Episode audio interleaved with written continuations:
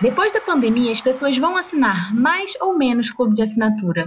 Eu diria que ou igual ou mais. Por quê? Porque a gente se acostuma com o que é bom. Eu mesma fiz um evento essa semana e a gente achou o, o movimento muito bar, muito fraco, né? Por quê? Porque as pessoas aprenderam a comprar pela internet, as pessoas não precisam mais sair, elas não querem mais sair. Então, na minha opinião, isso vai continuar.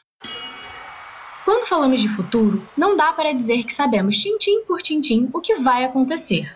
Mas ao longo dos nossos quase nove anos de Vinde, criamos um verdadeiro laboratório de negócios de assinaturas que nos deu bastante conhecimento e prática para entender o que dá certo e o que não dá. Em 2021, lançamos a pesquisa Assinaturas: Como os brasileiros consomem serviços e produtos recorrentes.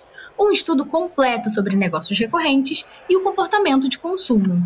No episódio de hoje, vamos falar sobre como escalar um clube de assinaturas na prática. Quais são os desafios e os hacks que podem te colocar à frente da concorrência.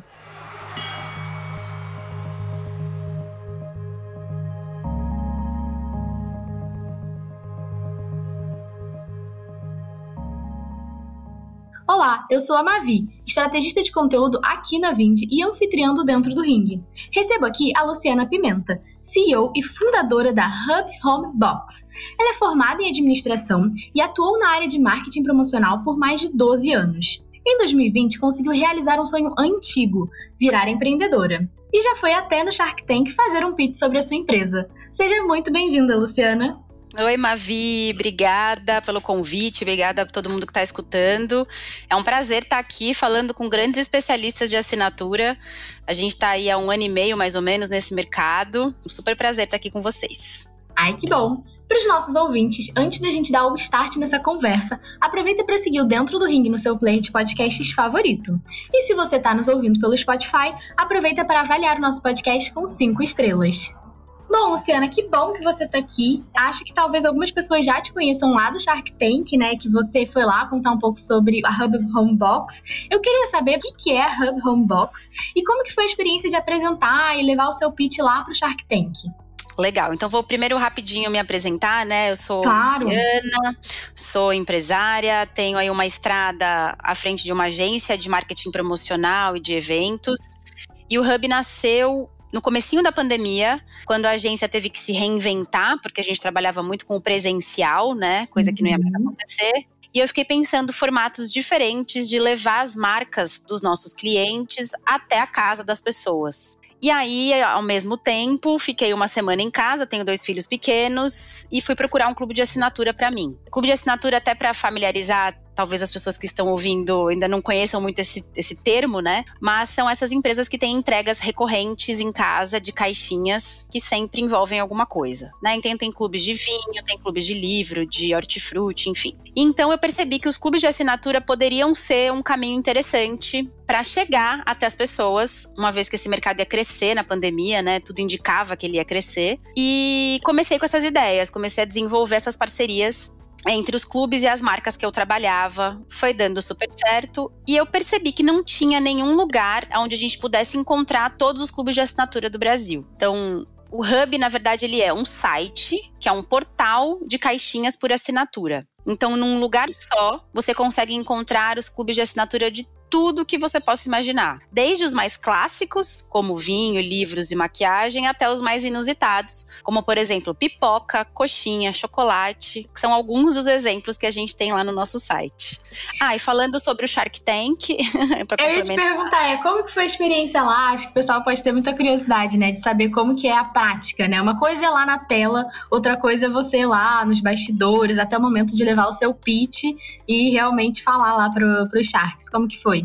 Olha, foi, acho que a experiência, eu brinco que depois de ter filho, a experiência mais doida que eu já tive na minha vida, de verdade.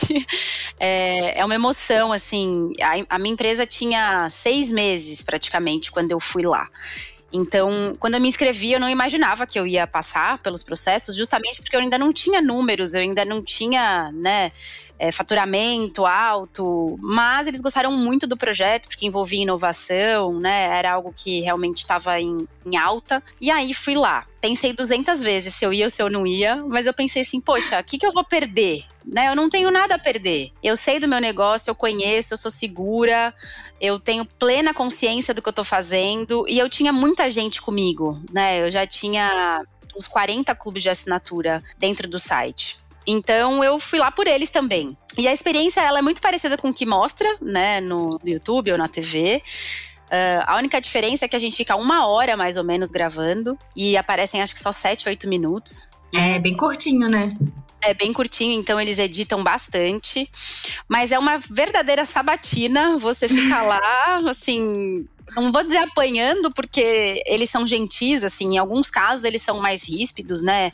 Querem entender de fato, porque eles também estão ali, em 40, 50 minutos, eles têm que conhecer um negócio para colocar um investimento. Mas foi uma experiência muito legal como empreendedora, como mulher, como, assim, você tem que ter muito o seu negócio na mão, sabe? Estudei muito para estar tá lá também, então percebi aonde eu estava errando, o que, que eu podia melhorar. Valeu super a pena. Eu super indico que os empreendedores corajosos se inscrevam, porque o programa é real, acontece, eu consegui o investimento, estou com a minha sócia. Então, vale a pena participar. E eu ia até aproveitar para te perguntar sobre isso. Como que é ter uma Shark assim do seu lado? Como que é o contato com a Carol? Como que é o pós, né? É, não sei, tem algumas coisas que imagino que vocês não possam falar, mas o que, que você pode contar aqui pra gente? Olha, a Carol é uma pessoa super legal, assim, ela criou quase que uma confraria, a gente fala, né, uma grande família, ela reuniu todos os empreendedores que ela investiu.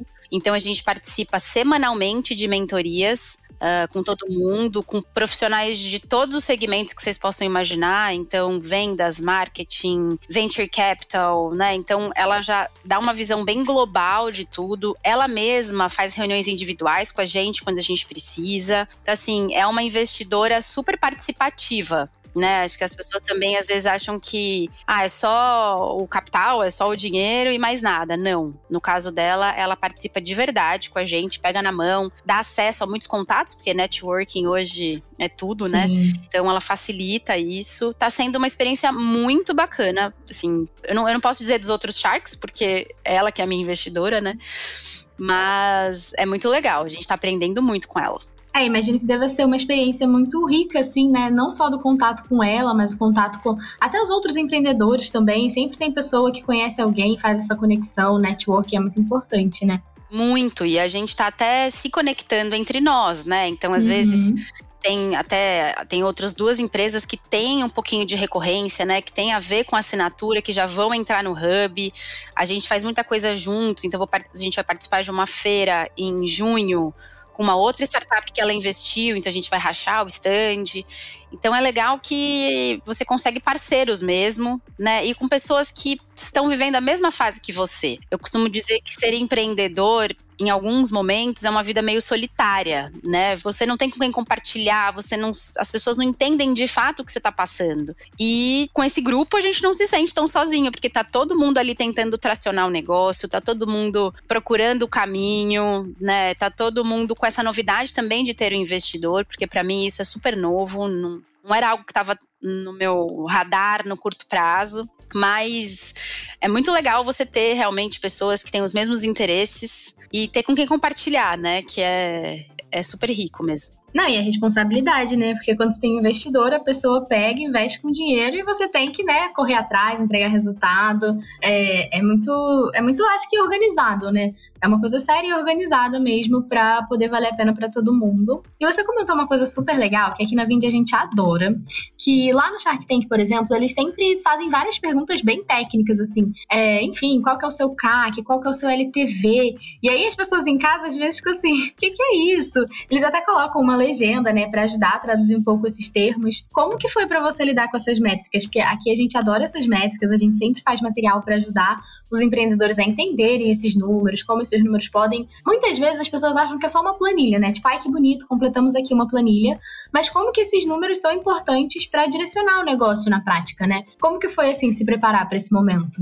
Olha, Mavi, eu como eu falei, eu tive que estudar muito, assim. Quando a gente monta um negócio, eu quis montar rápido, porque eu achava que era muito legal eu ser a primeira e não esperar tanto tempo para a coisa começar a rodar, mesmo porque tem todo um período ali de teste, de quase que o MVP, né? Você tem que colocar Sim. a sua ideia no ar e ver se ela vai funcionar. Então, quando eu criei o Hub, eu fui meio assim, eu não tinha muitas métricas bem entendidas na minha cabeça. E aí, pufa, seis meses depois caiu no Shark Tank. E aí você passa por um processo seletivo grande, assim. Então, são vários encontros, você já tem que falar dos seus números antes. E aí, eu contratei uma consultoria é, financeira para me ajudar a construir os meus números. E foi quando eu comecei a entender o que era o CAC, o que era o LTV, o que era o churn, né? Que é outra métrica que todo mundo fala muito quando a gente fala de assinatura. E fui começando a construir as minhas, porque eu ainda tinha pouco investimento, eu ainda tinha pouca conversão, eu tinha pouca gente acessando o meu site. Então, meus números eram todos, assim, cá para nós, não eram bons, né? Porque eu estava começando. Mas eu tinha um potencial muito grande. Então, até lá no próprio programa, eles não brigaram tanto comigo com relação a faturamento, a quantos clientes você tem, porque eu não tinha essas informações para dar mas eu tinha o mercado potencial, eu tinha quantas assinantes eu pretendia chegar ao final do segundo ano. Então foi com base nessas métricas que eu consegui defender a minha ideia lá no programa. Mas sem dúvida, esses nomes acho que até brinco que tem empreendedores que são empreendedores raiz e os startupeiros, né? Que eu, eu divido assim. Para os startupeiros, são números muito conhecidos. Todo mundo sabe o que, que é isso. Agora, para o empreendedor raiz, que provavelmente é muitas das pessoas que estão nos escutando, é mais difícil de entender o que são esses números. E o Hub tem feito até um trabalho de educar, de ensinar, de tentar de uma linguagem mais simples, de uma forma mais simples, explicar para as pessoas, assim como vocês fazem brilhantemente, explicar o que são essas coisas, porque no fundo, no fundo, é o que importa para você ter um negócio sustentável, né? É, o número dá o direcionamento, né? Muitas vezes você não sabe exatamente por que, que tá indo mal, e eu indo muito bem, aí tipo, nossa, mas o que, que eu fiz pra ir tão bem? Ou o que, que eu fiz pra ir mal? Então os números dão esse direcionamento, né? É, e até falando um pouco aqui sobre, sobre número, né? Sobre uma dessas métricas, quem é gestor de um negócio recorrente, ou que já tá aí há algum tempo com um negócio recorrente, tem medo do churn, né?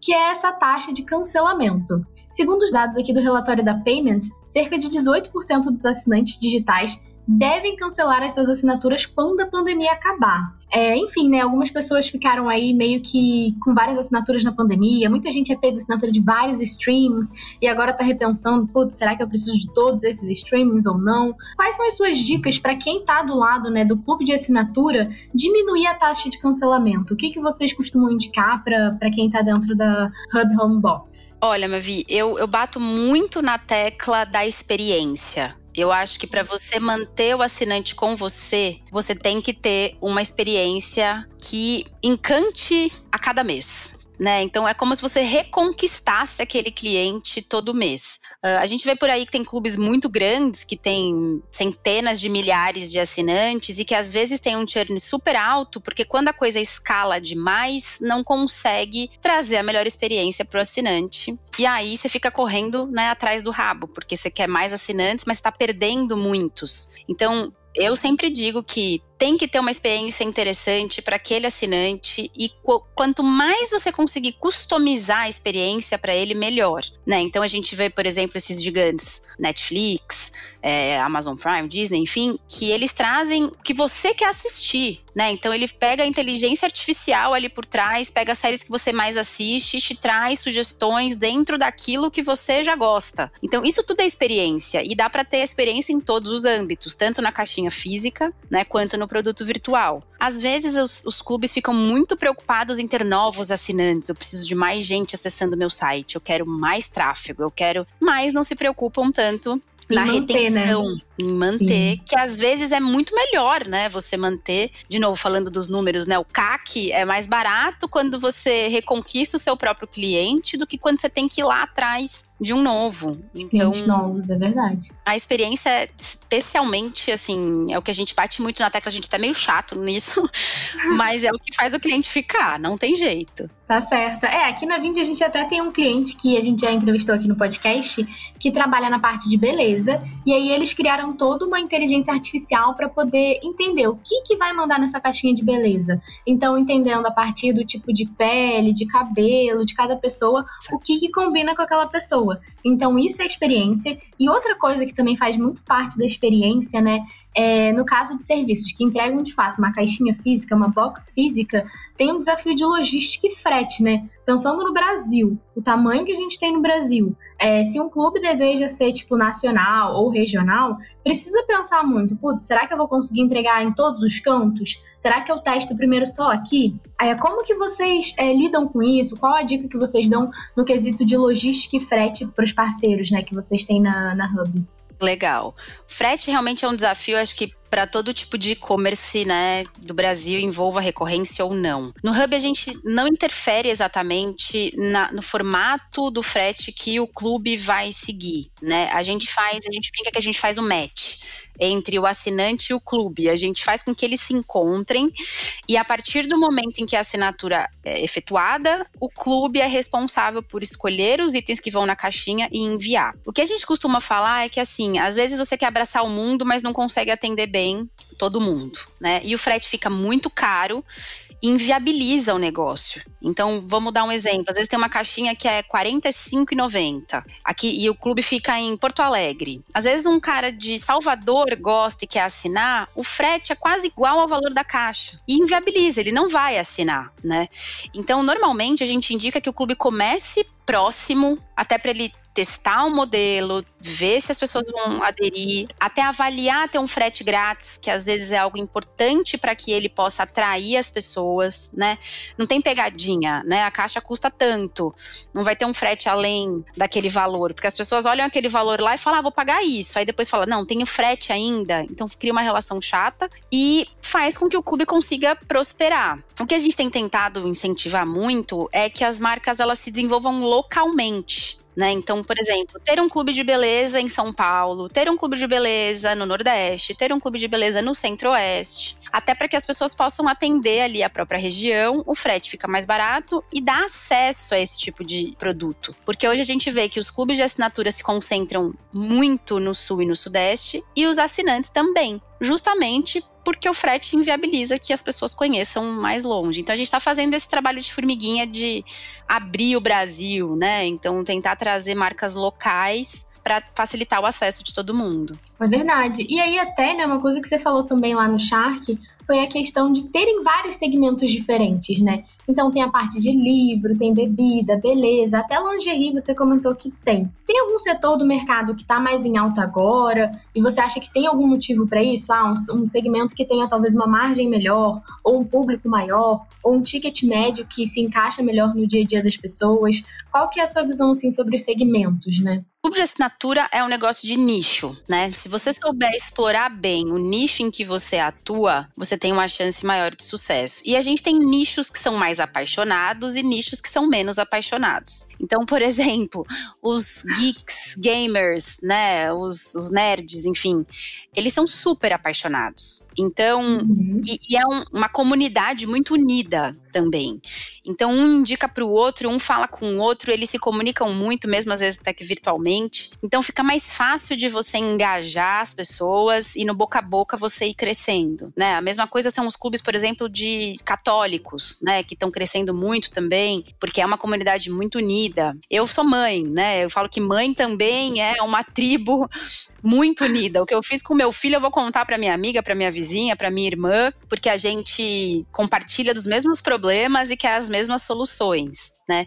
Então eu diria que assim, as tribos mais apaixonadas são as que têm as tendências de crescimento mais rápido, né? Então, aqui dentro do Hub, por exemplo, a questão do infantil é muito legal. A gente tem assim, os clubes infantis crescem muito justamente por conta desse boca a boca e por serem muito apaixonados e porque a experiência mês a mês vale aquilo que você está adquirindo. E o outro segmento que também vende bem são os de reposição, que acho que a gente até pode aprofundar isso um pouquinho mais para frente, mas são itens de necessidade que as pessoas que uma hora acaba, né? Então, são os produtos de beleza, são os produtos alimentícios, são as bebidas, que são coisas que Até as pessoas vão precisar. Pra pet, né? Que aqui o produto para pet bomba muito, assim, na Vind, produtos de reposição para pet faz um sucesso. É, é isso. É você estar tá alinhado com o que o seu cliente não pode ficar sem, né? Então, o fato de você. É, e até as coisas menores, por exemplo, café. Tem gente que ama café, que não pode acordar, pelo amor de Deus, e não ter lá o café no armário, né? Então, são clubes que são mais fáceis de você vender e, e, que, e aí não vai tanto para experiência, vai mais para reposição. Então, acho que são uhum. esses os segmentos que a gente tem visto aqui que crescem mais. Mas, de novo, se souber explorar bem o nicho, qualquer tipo de clube consegue. Claro, não é fácil, né? Envolve várias métricas, mas dá para escalar, dá para crescer, dá para começar. É, e até você falou um pouco agora, né, sobre essa questão da reposição, do reabastecimento. Lá no LinkedIn você compartilhou um vídeo que explica justamente esses dois tipos de clube, né? Que tem os clubes que são de curadoria, então até pensando muito na experiência dos clientes, né? Quando faz um trabalho bem feito, manda uma caixa com produtos que fazem sentido para criança, e aí, enfim, muitas vezes até bem alinhado com a idade. E aí os pais têm uma boa experiência, a criança tem uma boa experiência, tem toda aquela curadoria. E os outros que são de, de reposição, de reabastecimento, muitas vezes é ração para pet, é o café da pessoa que é apegada a tomar um café de manhã diferente, especial. E aí, assim, pensando que são é o mesmo modelo, né? Um modelo de recorrência, mas com algumas particularidades o que, que cada uma dessas vertentes precisa ter de diferencial para conseguir sobreviver nesse ecossistema competitivo. Às vezes, para um vai importar mais o frete, para outro vai importar mais a diversidade de produtos que consegue trazer. Como que é isso? Qual a sua visão? Legal.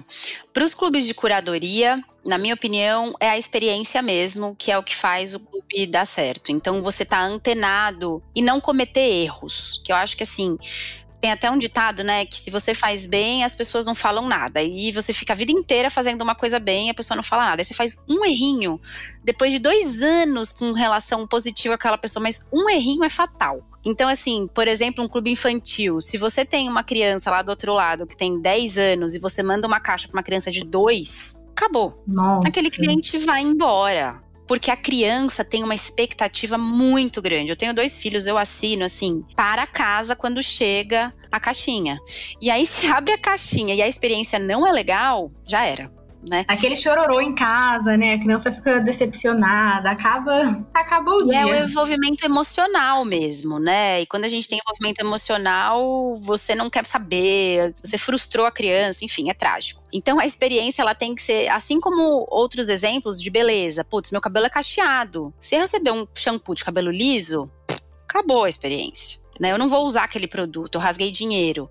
Então tem muito essa relação entre experiência, custo-benefício que os clubes de curadoria têm que prestar atenção. Nos clubes de reposição, eu já acho que é outro formato, é a velocidade que você entrega. Então você tem que ser um clube que cumpre os seus prazos. Né? Então, poxa, a ração, por exemplo, ela acaba. Você sabe que aquele pacote ele dura um mês. Se porventura a sua próxima caixinha não chegar, o seu cachorro vai ficar com fome e você vai ter que sair para comprar. Então você teve todo um transtorno que você causou para o seu assinante que vai fazer com que ele reavalie se ele ainda vai ficar com você. Então cumprir bem os prazos é um fator muito importante nos clubes de reposição. Você vê que são é aquilo que você falou, né? É o mesmo segmento, é o mesmo mercado, mas que tem visões muito diferentes. E são coisas que estão no nosso controle, é só realmente ter um pouquinho de organização, né? Porque comprometimento também. Pra gente ter um negócio, seja ele qual for, né? Seja vender coco na praia ou ter uma startup que vai lá para Times Square, você tem que estar tá comprometido para fazer a melhor entrega para o seu cliente. Então, isso é uma coisa também que tem que valer para todo mundo. Com certeza. E aí, né, até comentando um pouco do que você já falou, né, sobre, enfim, né, o Brasil ser tão diverso e a gente ter tantas diferenças no Brasil, Na pesquisa da Vind, a gente observou bastante isso, né? A gente fez uma pesquisa envolvendo pessoas de várias regiões do Brasil. Foi muito legal. A gente até pediu apoio de alguns Sebrais para nos ajudar a levar essa pesquisa um pouco mais para realmente fora do nicho, né? Sul, Sudeste, que acaba sendo um nicho assim de startup, de empreendedor e acaba ficando muito fechado, mas realmente tem muita gente fazendo coisa é, em outros estados, em outras regiões. E aí na pesquisa a gente tem uma parte especial que fala sobre o que esperar do mercado de para os próximos anos. E uma coisa que a gente percebeu assim, né, até aqui dentro, trabalhando com essa recorrência há bastante tempo, foi de que esses negócios eles atingiram uma certa maturidade e estratégia. Então, muitas vezes, uma coisa que no início era tudo meio teste, era tudo meio, ah, vamos ver no que é que dá, foi ganhando um pouco mais de maturidade, foi ganhando um pouco mais de, talvez um pouco de um playbook, assim, do que, que você pode fazer no começo, quais são os caminhos, os passos iniciais para conseguir se manter nesse mercado. E eu queria entender qual a sua visão sobre o amadurecimento, né, do cenário de clube de assinatura, se tem alguma coisa que funcionava e hoje em dia já mudou, qual que é a sua visão sobre, sobre né, a perspectiva, acho que de futuro até, né?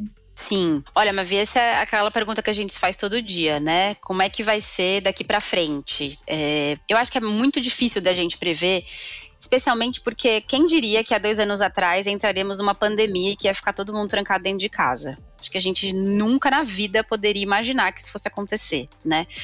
Eu acho que os clubes de assinatura, sim, estão num momento de maturidade. Ao mesmo tempo, ainda acho que o mercado brasileiro tá cru para esse tipo de negócio. Acho que as pessoas ainda não entenderam ou não realizaram o que é exatamente uma assinatura, quantas assinaturas será que eu tenho, né? Quando eu pergunto para as pessoas quantas assinaturas você acha que você tem, até a pesquisa de vocês é incrível por isso, porque mostra que muitas pessoas têm muitas assinaturas.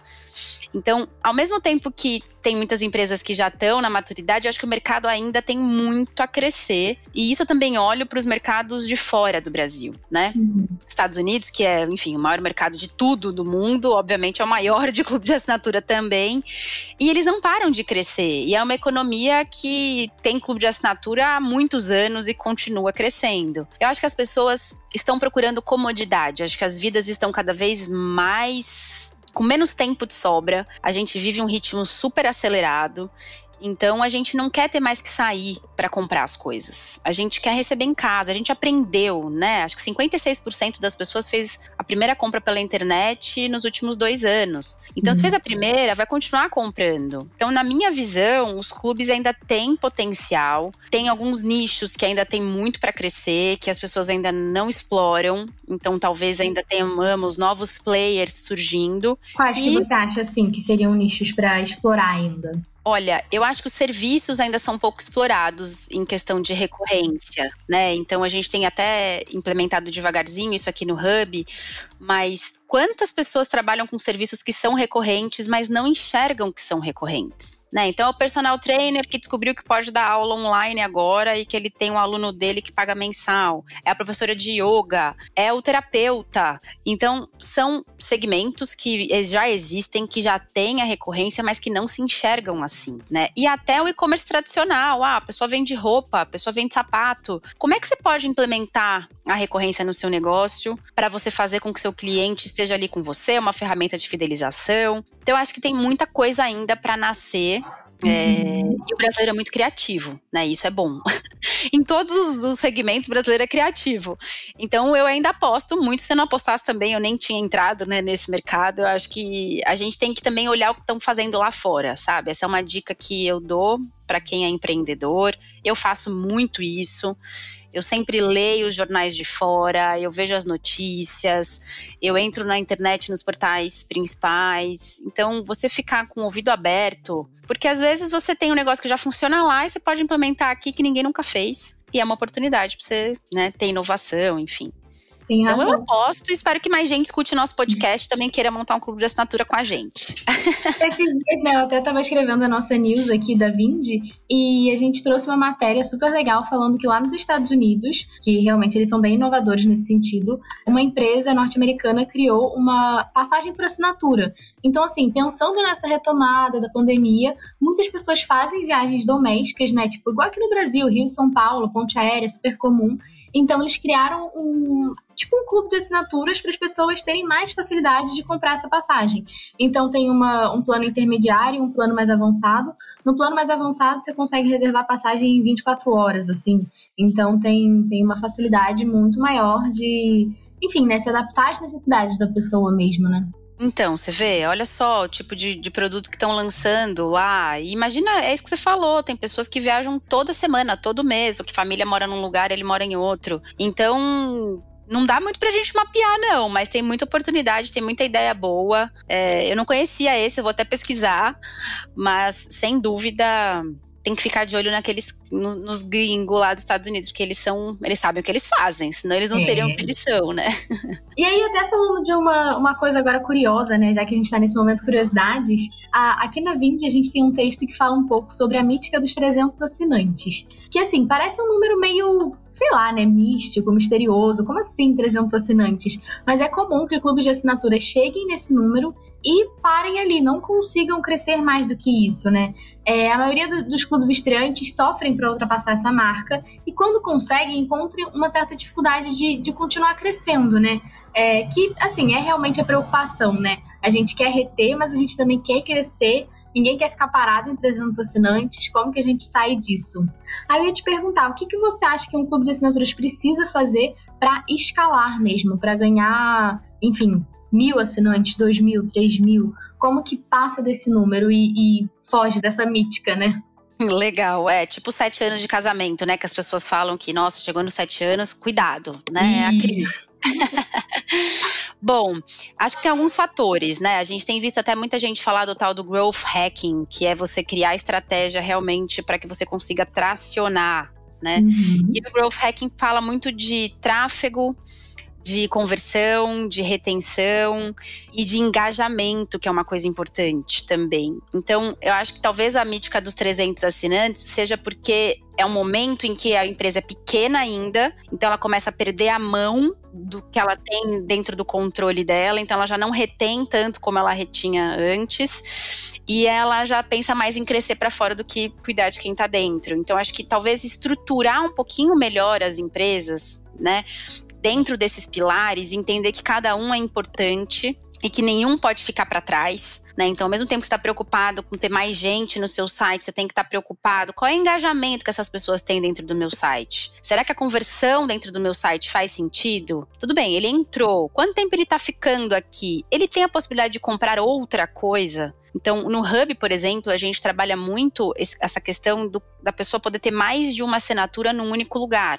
Então, você entra com uma assinatura, mas a partir do momento que você gosta de uma assinatura, como é que eu faço você ter uma segunda ou uma terceira? Né, ali dentro do meu próprio site. Eu facilito a sua gestão, eu facilito o dia a dia, enfim, tem um contato só. Então, como é que a gente consegue engajar esse cliente, fazer com que ele compre mais às vezes é mais barato do que ir atrás de outros. Então também tem que fazer um pouco de planejamento financeiro. É um misto, não é fácil, né? De novo, empreender, gente, não é fácil. Eu sou empreendedora raiz aqui, ó. Eu, e a minha empresa tem 10 funcionários, eu sou pequena. Mas você tem que. É um olho no peixe, outro no gato. Você faz aqui um pouco, você faz ali um pouco. Não dá para você abrir mão de nenhum desses quatro pilares para que você consiga escalar. E às vezes você também não tem como sair ganhando dinheiro de cara.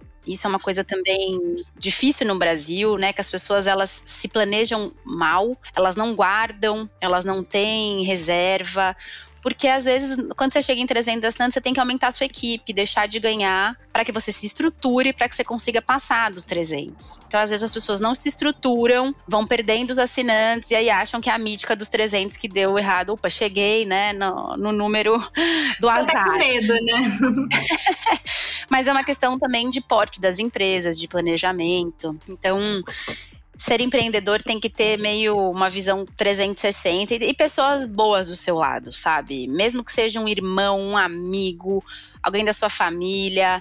Também para um dia, olha para sua empresa, um dia por semana, cancela as reuniões, não fica né, enlouquecido montando as caixas, para tudo, olha para o seu negócio. Então, acho que são alguns fatores que podem ajudar a passar pelos 300 é, de uma maneira sustentável, né? E às vezes vale mais ter 300 do que ter mil, se você não retém, se você não atende bem, se o seu ticket médio é baixo. Então, às vezes ter 300, mas se você está conseguindo tratar eles bem, o churn baixo, aumentar o ticket médio, às vezes vale mais a pena do que ter mil tem que fazer conta, né? No final, assim, é um pouco complicado porque no Brasil a educação financeira já não é muito comum nem para gente como pessoa física. É, eu vinha muito de uma área de investimentos e a gente lutava para ensinar as pessoas a entenderem ali o beabá, cuidar do seu dinheiro. Imagina quando a gente está falando de um empreendimento, né? Que daí, enfim, já envolve CNPJ, imposto. E aí, Exato. nossa, imposto é um negócio, quando você mergulha, você fica assim, que é isso? Como assim? Tem mil coisas aqui que eu preciso saber.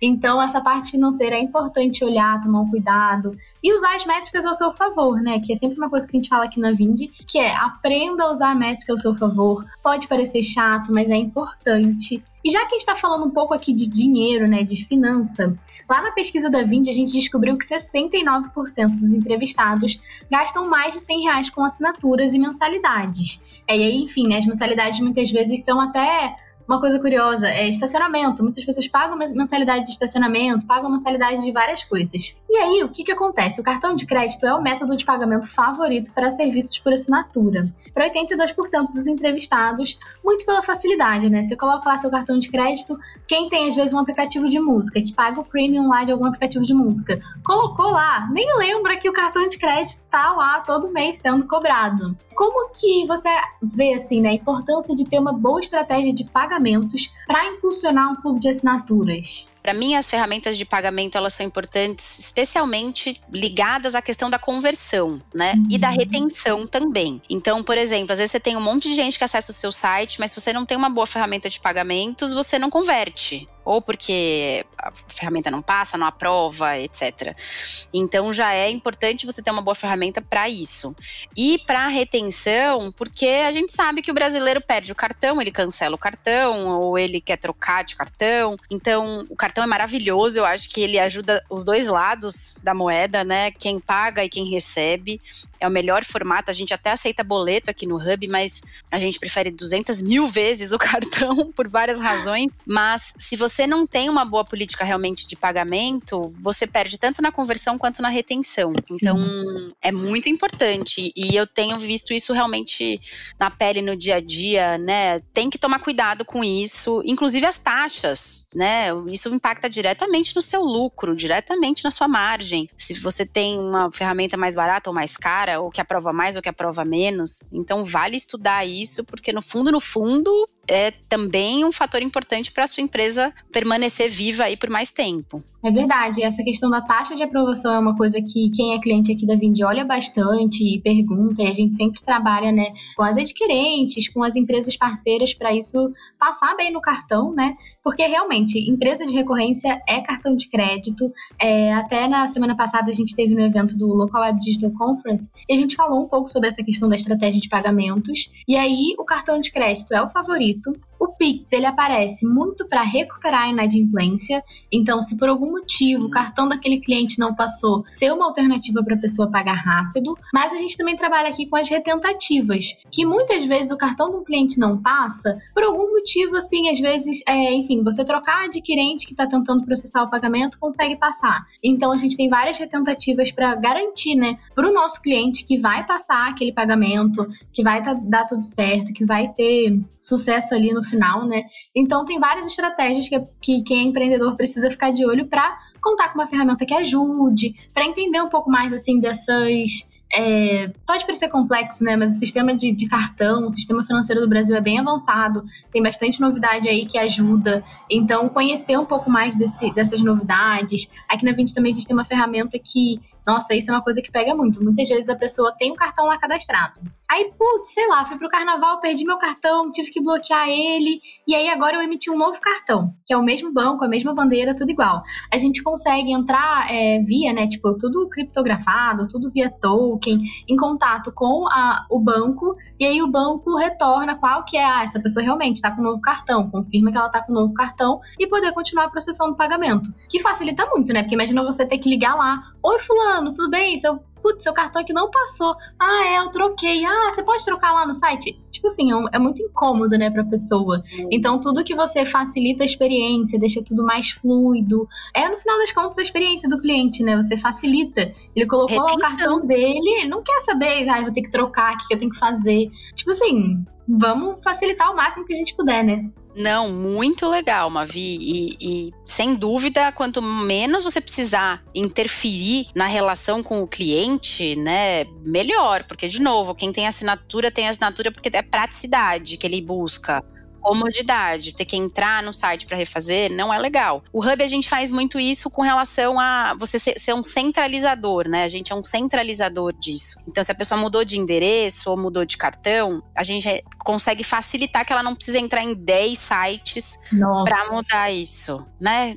Os doidos por assinatura, eu, por exemplo, tenho cinco. Eu me mudei recentemente. Imagina se eu tivesse que entrar em cinco sites. Primeiro que a gente nem sabe aquilo que você falou. Já esqueceu, o streaming é? de música tá passando lá. De repente, pufa, trava. E aí você fala, nossa, o que aconteceu, né? Esqueci que eu tinha trocado o cartão. Então o Hub centraliza isso, você troca num lugar só e fica muito mais fácil de você administrar. Mas ter um bom parceiro de pagamento e tem muita opção, então tem que pesquisar realmente.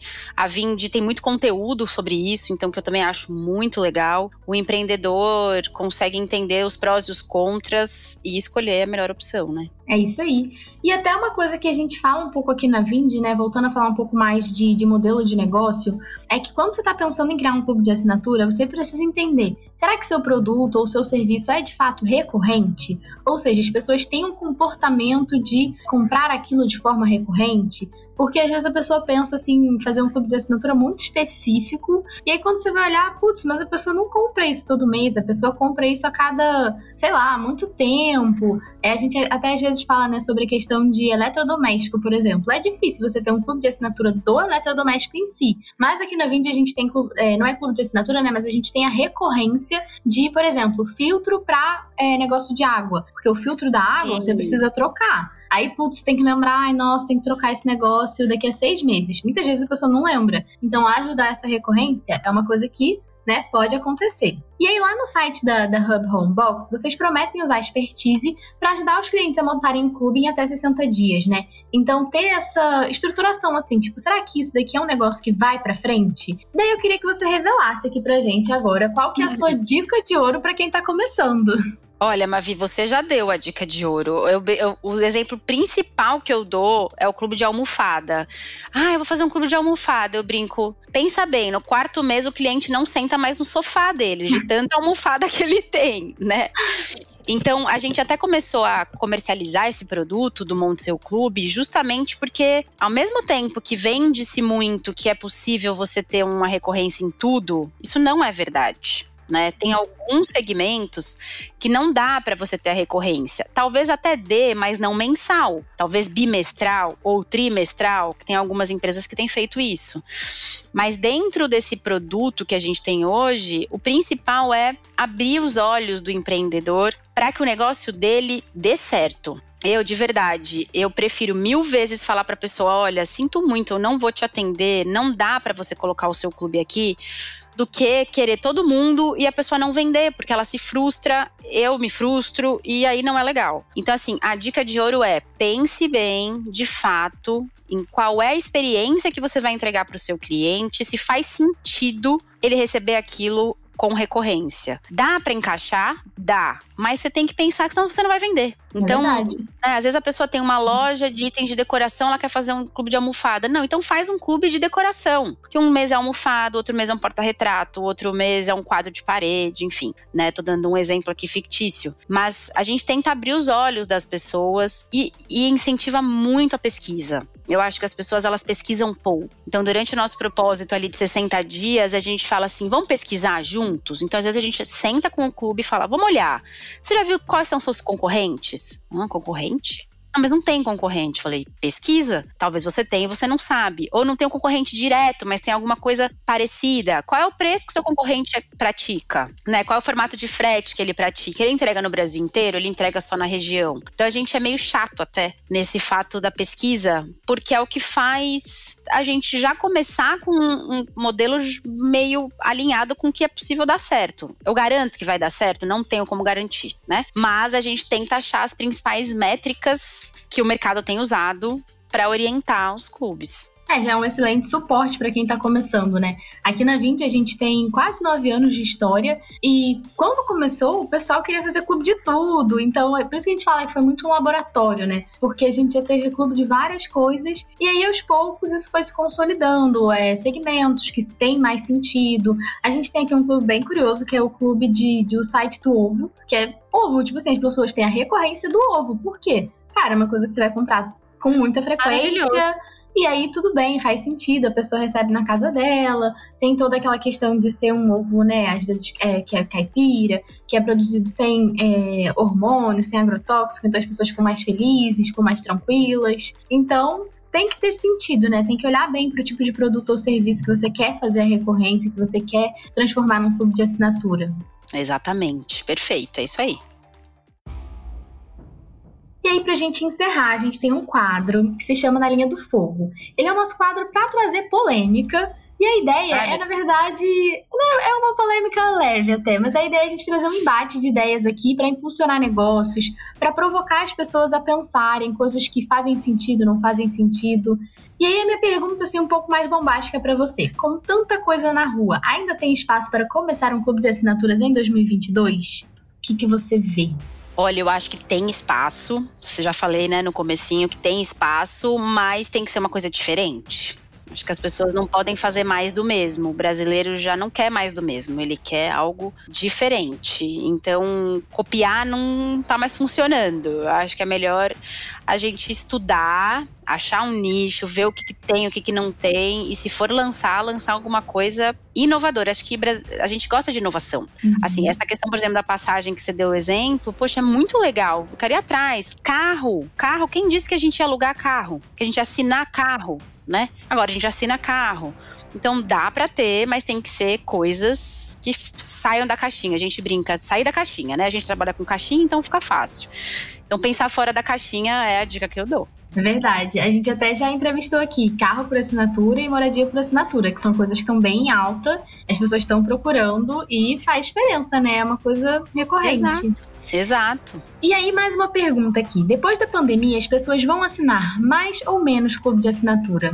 Eu diria que ou igual ou mais. Por quê? Porque a gente se acostuma com o que é bom. Eu mesma fiz um evento essa semana e a gente achou o, o movimento muito bar, muito fraco, né? Por quê? Porque as pessoas aprenderam a comprar pela internet, as pessoas não precisam mais sair, elas não querem mais sair. Então, na minha opinião, isso vai continuar. Eu acho que talvez a gente tenha uma mudança é, repentina agora, né, quando as coisas de fato começarem todas a voltar, mas eu acho que a comodidade que um clube de assinatura traz, quem aprendeu não volta mais né? Agora fica o desafio da gente trazer novos assinantes num formato diferente, onde as pessoas têm a opção de sair para comprar, quando que nos últimos dois anos elas não tinham essa opção. E aí, né, já que a gente está falando um pouco sobre os gringos, sobre os Estados Unidos, é, teve um relatório que mostrou que os negócios de assinatura cresceram 4,6 vezes mais rápido do que o índice de ações norte-americano S&P 500, que né, reúne ali as, as 500 maiores empresas dos Estados Unidos na bolsa e isso aconteceu na última década. Você acha que o mercado brasileiro está um pouco atrasado, que a gente tem como se relacionar com isso? Qual que é a sua visão? Eu acho que o mercado brasileiro está atrasado, sim. É o que eu falei, a gente tem potencial, mas a gente ainda não entendeu como é que funciona esse formato. A gente, eu digo consumidores, né? Eu acho que as empresas estão enxergando já isso, mas os consumidores ainda precisam de um tempo para maturidade desse segmento, né? De novo, uhum. cada um de nós que faça esse trabalho de explicar os benefícios de uma assinatura está fazendo com que esse mercado se consolide. Eu aposto muito que os Estados Unidos são referência, então que isso vai acontecer aqui. Isso vai acabar acontecendo desde que a gente consiga chegar no coração dessas pessoas, né? Que a gente consiga impactá-las para ver o valor disso. Mas eu acho que a gente ainda precisa suar a camisa para chegar do tamanho deles. E o frete, infelizmente, ainda é uma barreira muito grande que a gente tem no Brasil. Frete nos Estados Unidos é algo super descomplicado. Você compra um negócio no dia seguinte, ele chega na sua casa, né? É barato. Então, talvez a gente também precise um pouquinho da ajuda das empresas especializadas em frete, do próprio governo, enfim, que toda essa estrutura de transporte no Brasil avance um pouquinho para a gente ter preços mais baratos e as pessoas comecem a entender que vale a pena ter uma assinatura. Né? Por isso que eu acho que a gente ainda vai vamos caminhar um pouquinho. Ainda tá. Eu acho que tá no começo. É, a questão da logística, né? A logística e a estrutura que ainda é um pouco difícil, principalmente que a gente acaba dependendo muito de caminhão, é, é tudo rodovia. É, então precisa correr um pouco para melhorar isso, mudar, testar novos formatos e conseguir entregar mais rápido, né? Porque as pessoas querem receber rápido, as pessoas com tem aí, né, uma grande briga aí entre as varejistas sobre receber rápido, receber no dia seguinte. É, é uma é, coisa. mesmo eu estava vendo um, uma matéria do quanto as empresas estão usando a tecnologia para ter agilidade dentro dos galpões de separação das mercadorias. Uma coisa louca, né? Você vê a, a imagem, você não acredita, assim, um monte de robozinho com as caixas subindo, as caixas descendo. Fala, gente, isso é no Japão ou isso é aqui no Brasil? Não, e é aqui. Então as empresas já estão querendo que isso aconteça. É claro que também depende muito de volume. Então, se é um clube de assinatura pequenininho, você mais tem mais dificuldade. Né? Inclusive, no Hub, a gente está querendo construir essa rede para que a gente consiga negociar, barganhar o volume de todo mundo junto né? Então, isso a gente vai trazer como benefício aí um pouquinho mais para frente. Mas lá nos Estados Unidos, gente, as pessoas recebem mercadoria de drone em casa, né? Uhum. Então isso ainda vai demorar para chegar aqui. Acho que a logística é a nossa barreira assim de tudo, né? Você quer viajar, você tem que pegar trânsito, tem que pegar carro, a gasolina cara. Então, mas o Brasil, de novo, é um país super rico, que tem gente inteligente, que tem gente esforçada e que é batalhador. Então, eu acredito e criativo, muito. né? Criativo. A gente é criativo para pensar coisas novas, novas soluções. Muito. E o brasileiro ainda não é um povo muito ansioso, no sentido de já quero receber amanhã, né? É isso que você falou, os grandes varejistas estão causando até, entre aspas, um problema. Porque se você já não recebe a coisa no dia seguinte, você já fica, nossa, mas vai chegar só daqui a cinco dias, né? Mas a gente, por exemplo, tem um monte de gente que compra coisa da China e que chega em um mês. Então, se o cara espera em um mês, ele tá disposto. Cabe a gente saber vender da melhor maneira isso para o consumidor. Exatamente. Bom, Lu, foi muito bom conversar com você, adorei o papo. É, acho que tudo que a gente conversou aqui né, vai inspirar e provocar muito pensamento, muito teste, muita coisa aí em quem quer criar um clube de assinatura. Tem muito aquele ditado, né, de que passarinho que chega cedo bebe água limpa. Então, se a gente ainda tem tanto potencial para crescer, quem chegou primeiro aí que vai realmente construir o caminho e vai é, ter mais espaço, né? Fica à vontade aqui para fazer seu encerramento, falar um pouco sobre as suas redes sociais, como que as pessoas encontram a Hub, enfim, fica à vontade. Legal, Mavi. Olha, muito obrigada pelo convite. É sempre muito bom falar sobre esse mercado. acho que a gente tem realmente que se unir para que as pessoas consigam, aos pouquinhos, entender o valor em ter algo relacionado à recorrência, né? É, o Hub tá aí também para quem está começando, a gente ajuda a montar o próprio clube, a gente é mais um canal para quem já tem um clube, a gente tá, tem uma comunidade com um monte de conteúdo legal para quem é microempreendedor. Vocês conseguem nos encontrar Hub Homebox no Instagram, no Facebook, o próprio site é hubhomebox.com.br. Então, é, estamos bem posicionados no Google, então é fácil só jogar nosso nome lá. e quem quiser dica, quiser bater um papo também, as portas estão super abertas aqui. A família Família Hub quer que o mercado de assinaturas cresça assim como a Vind e a gente ainda vai fazer muita coisa juntos daqui para frente. É isso aí. E também aqui, para quem tá ouvindo, pode ficar tranquilo que a gente vai deixar todos os links aqui no, no, na descrição, nos comentários, vai ser bem fácil de encontrar. Muito obrigada por acompanhar a gente até aqui. E se você quer saber mais sobre clubes de assinatura e recorrência, tem o site da Vind, tem o blog da Vind, tem o site da Hub, então tem bastante lugar para encontrar referência e falar sobre esse assunto, né? Quem quer trazer um feedback, mandar um feedback pra gente, pode mandar uma mensagem nas nossas redes sociais, que é vindbr, ou então no e-mail marketing@vind.com.br com seu feedback, que a gente adora ouvir comentários, dúvidas, perguntas pra gente trazer para cá. Muito obrigada e até a próxima.